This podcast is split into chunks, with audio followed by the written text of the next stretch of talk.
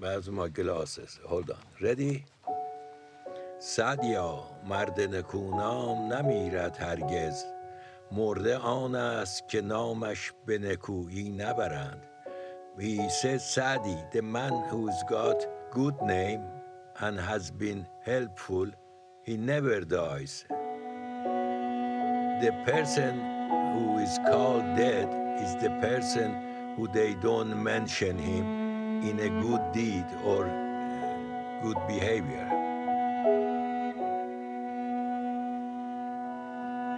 Another one he said, مادر گناه زندگیم را به من ببخش زیرا اگر گناه من این بود از تو بود He said, Mother, forgive me for sins of my life